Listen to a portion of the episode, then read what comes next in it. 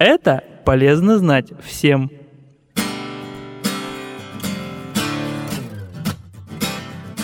Здравствуйте! Сегодня с полезными советами вас познакомлю я, Юлия.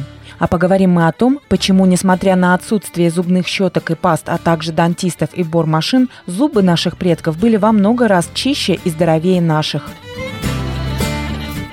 Объяснение тому довольно простое. Во-первых, наши предки ели гораздо реже нас, не более двух-трех раз в день.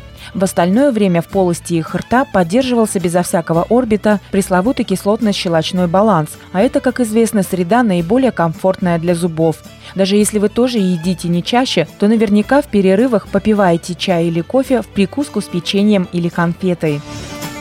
Вторая причина поголовного обладания здоровыми зубами в древние времена заключается в том, что наши предки давали большую нагрузку своим зубам, так как потребляемая ими пища была намного тверже. Мы же сегодня чаще всего отдаем предпочтение мягкой пище, лишая зубы жевательной нагрузки, а значит лишаем десен нормального притока крови и кислорода. В идеале в течение дня наши зубы должны жевать около двух часов, а на деле в лучшем случае минут 40. Вывод. Жуйте больше и того, что потверже – морковку, яблоки и тому подобное.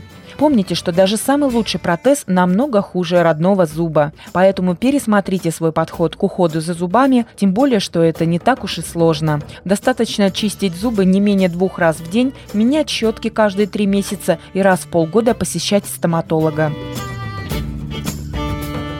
А теперь коротко о том, что было сказано выше. Для того, чтобы на вашем лице сияла голливудская улыбка, необходимо есть 2-3 раза в день, желательно твердую пищу, воздерживаться от перекусов, чтобы не нарушать кислотно-щелочной баланс, а также чистить зубы не менее двух раз в день, менять щетки и посещать стоматолога. При соблюдении этих несложных правил риск появления зубного налета, который приводит к развитию кариеса и образованию зубного камня, снижается в 10 раз полезными советами вас познакомила Юлия. Всегда улыбайтесь и будьте здоровы!